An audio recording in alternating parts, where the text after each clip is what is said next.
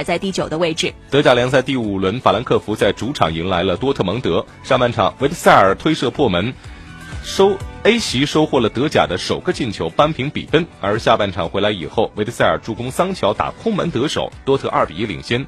那么，半中场前，日本球员。